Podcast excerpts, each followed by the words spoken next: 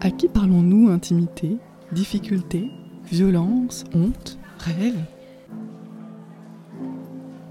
On s'est tous déjà demandé et si j'allais voir un psy?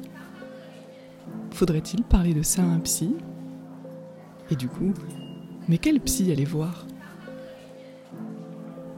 Mais qu'en est-il pour les psys eux-mêmes?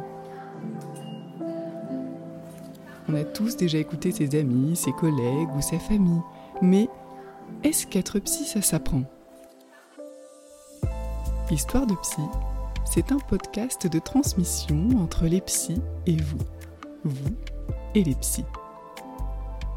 Comment on se rencontre? Comment on s'écoute?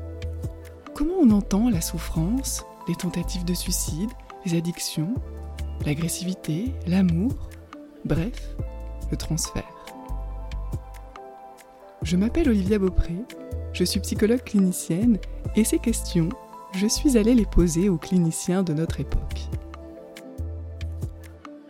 Parce que parler de son histoire, c'est l'une des façons d'être engagé en tant que psy. Et que se dire psy, c'est déjà avant tout faire un choix.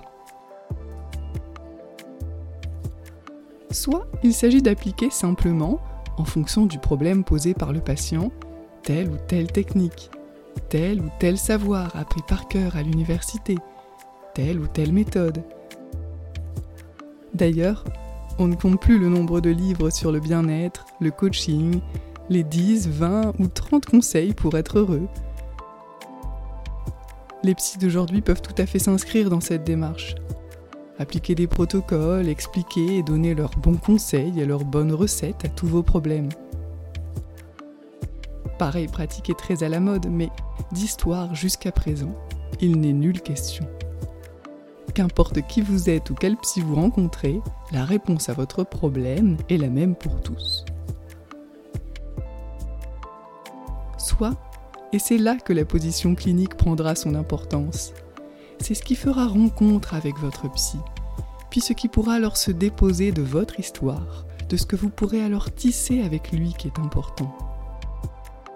Un psy qui ne sait pas à l'avance pour vous. Mais cela a un prix pour le psy. Celui de devoir composer avec son parcours, son histoire à lui. C'est de cette histoire singulière d'un certain nombre de psychologues cliniciens qu'il sera question dans les émissions à venir.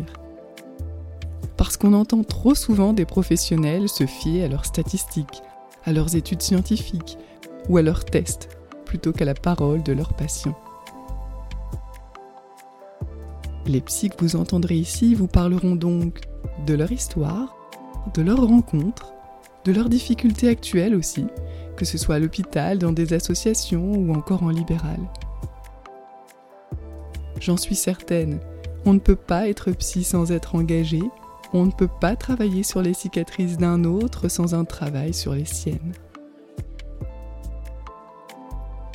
Aujourd'hui, il me semble nécessaire de rappeler que le patient est un sujet qui parle à quelqu'un qui soutient l'agageur qu'il est possible qu'il soit entendu.